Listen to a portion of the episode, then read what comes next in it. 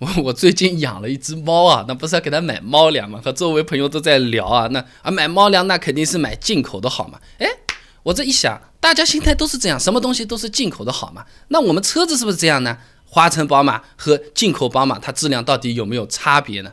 先跟你说，从工厂的生产水平来看，没有差别。而且啊，查了资料才发现，这进口宝马它不一定就是德国产的。啊，德国原装听起来很厉害很牛，是不是？其实现在所有的公司都是全球化，宝马也不例外的，是进口没错，不是中国产，但也不一定是德国产。现在啊，这个宝马在全球范围内有三十一家生产基地，欧洲十七个，亚洲七个，北美三个，非洲和南美各两个。哎。非洲产的宝马，你觉得和国产华晨产的宝马哪家好呢？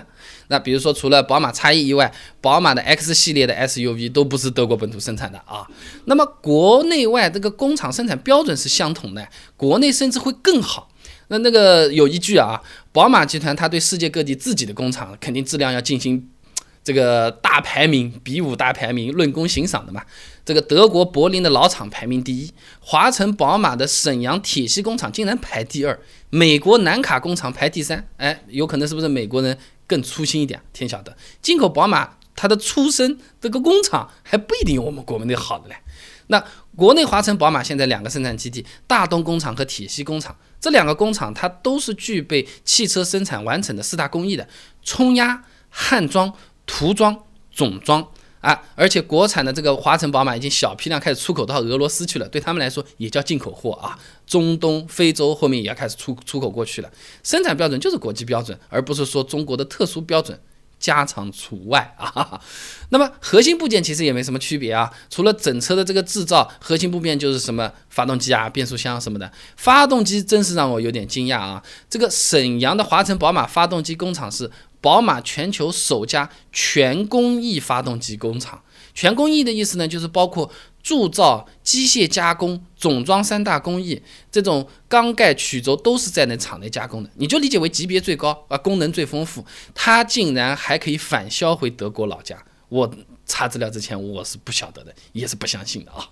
那有人说这个进口宝马发动机德国装配的，温度低，装配效果好，实际上是有一点点片面啊。宝马全球四家发动机厂都分布在北纬四十五度到五十五度，人家已经提前想好了。虽然在不同的国家纬度是一样的，气温差别没有那么大。哎，这个热胀冷缩的确有影响，但问题是温度、气温是一样的，也就没这个说法了。另一方面呢，就是发动机装配它没有所谓的低温车间，而是温差装配，它是把那个氮气冷冻收缩的这个轴啊装到加热膨胀的这个孔里面，这个。等到你完全装好，回到这个自然温度，啪，这个一弄恢复了，一喷开来了，这个粘合性就是特别好的。这种技术，我们国内和国外也是完全一样的。国产的宝马发动机达到什么水平啊？排放水平达到欧六了，就是你到欧洲去用都完全没问题了。返回德国老家直接去销售也是个事实。所以说，更不要说我们的什么国五了、国四了，尽管放心。那么变速箱呢？变速箱是这么个情况。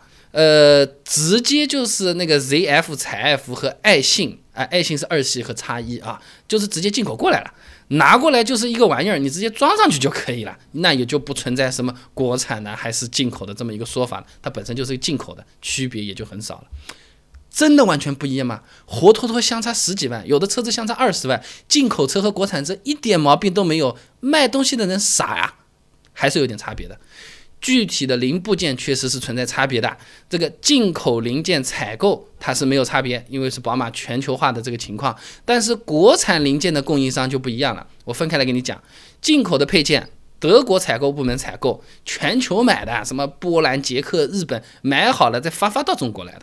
但是国内有些东西就会选本地供应商呢，那会考虑到成本，然后我们国内关系好处，开不开心天晓得。反正呢，就有可能会产生和国外供应商不同品质规格要求也不同的情况。再加上我们国内的车子有可能要加长的那一块东西，或者额外的这种单独冲压件，有可能只有国内有啊，因为国外不需要，也不采购，也不生产，对吧？那么本地的供应商分成两类：外资企业的本地独资厂家和中国独有的供应商。你比如说这个车身的线束、座舱模块的总成，大多数是来自德克斯米尔。德国的啊，座椅呢来自里尔，美国的钢卷来自浦项，韩国的车灯来自法雷奥，法国改灯的朋友可以考虑一下法雷奥啊。那这些是属于宝马的全球合作伙伴，这些厂家呢也在国内建厂生产，没什么太大问题。那么如果脚垫的话呢，是上海地毯总厂，钢板呢是宝钢。冲压件呢是联恒工业，那这基本上就是属于本地特有的供应商了啊。那么其实这个供应它是供应链的，比如说这么说土一点啊，虽然不是很准确，便于你理解啊，全国总代、省代、市代、乡代、小区代，它是有一级一级的，有一个深度的啊。那这个深度上去，国内的供应商差别就不太一样了啊。那虽然都是经过德国宝马这个审批权同意进行采购的，华晨宝马也会对这个一级的供应商的这种原料进行严格的控制，但更深的这个。一级他去找二级经，二级问三级要，三级问四级拿货，这就管不着了。那国情所致啊，有一些人为的不可控因素就会出现了，比如说生产使用的材料啊、配方啊，人家堵你抽查不到啊，什么乱七八糟的事情都会出现了。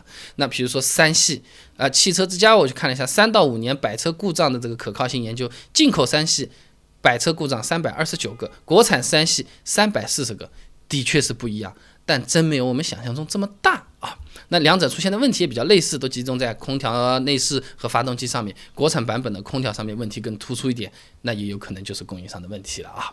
那么特殊车型、特殊零件的话，它会放大差别了。一些特殊的车型是国内独有的，长轴距三系、加长牌五系，那肯定是中国有的嘛，要好卖，对不对？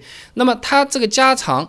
最大的差别就体现在后排，那最直观的差别就是后排的车门、内饰、车轴的尺寸啊，这个具体零件尺寸和进口版就是完全不同，有差别了。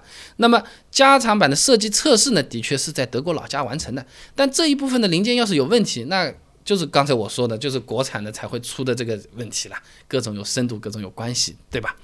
总的来说，国产宝马和进口宝马的确是存在差别的，不能认为它就是一样的，但是说。他们相差很多，也真是不一定的啦。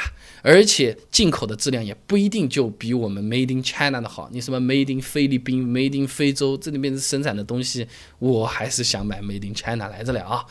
那么今天只是笼统的去讲了一下，我也搜了一些资料，把我原来不知道的这些东西分享给你听听，说不定你也觉得有点意思啊。那这买衣服啊、买包包、买车这其实都差不多的啦。第一个就是要好看，对不对？好看之后就是耐用，质量要不错，对不对？然后你服务也要好。那你去买车的时候，销售员给你介绍个车子啊，你看我们这个车子多好，车门把打开，啪关上，你看我们这个车子声音多少厚实，德国车就是不一样啊，这个质量就是好。他说的是不是真的？这是不是骗术？哎，我去把它给查出来了。应该说他说对了一半，有的是对的，有的他倒是不对的。如果你有兴趣也想了解一下的话，不妨关注一下我的公众号“备胎说车”，直接回复关键词“质量”，相关质量问题的文章好几篇等你来看。那我们这个公众号呢，每天都会给你推送一段超过六十秒的汽车实用小干货，文字版、音频版、视频版都有，你可以挑自己喜欢的啊。那想要了解一下这个车门关起来的这个声音轻响，对我这个车子质量有没有直接的影响？又或者说，哎呀，我听到什么车子啊，它又好像召回了，召回的车子是不是就不能买了？类似于和质量相关的问题，整理了好几篇，有兴趣的话，手机打开微信，搜索公众号。备胎说车，直接回复关键词“质量”就可以看到了。备胎说车，等你来玩哦。